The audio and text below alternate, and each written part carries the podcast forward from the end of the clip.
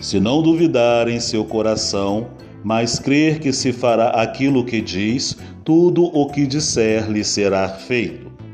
Porém vos digo: creia para receber e perdoe para ser perdoado. Pois nosso Deus que está nos céus nos abençoará e nos perdoará também.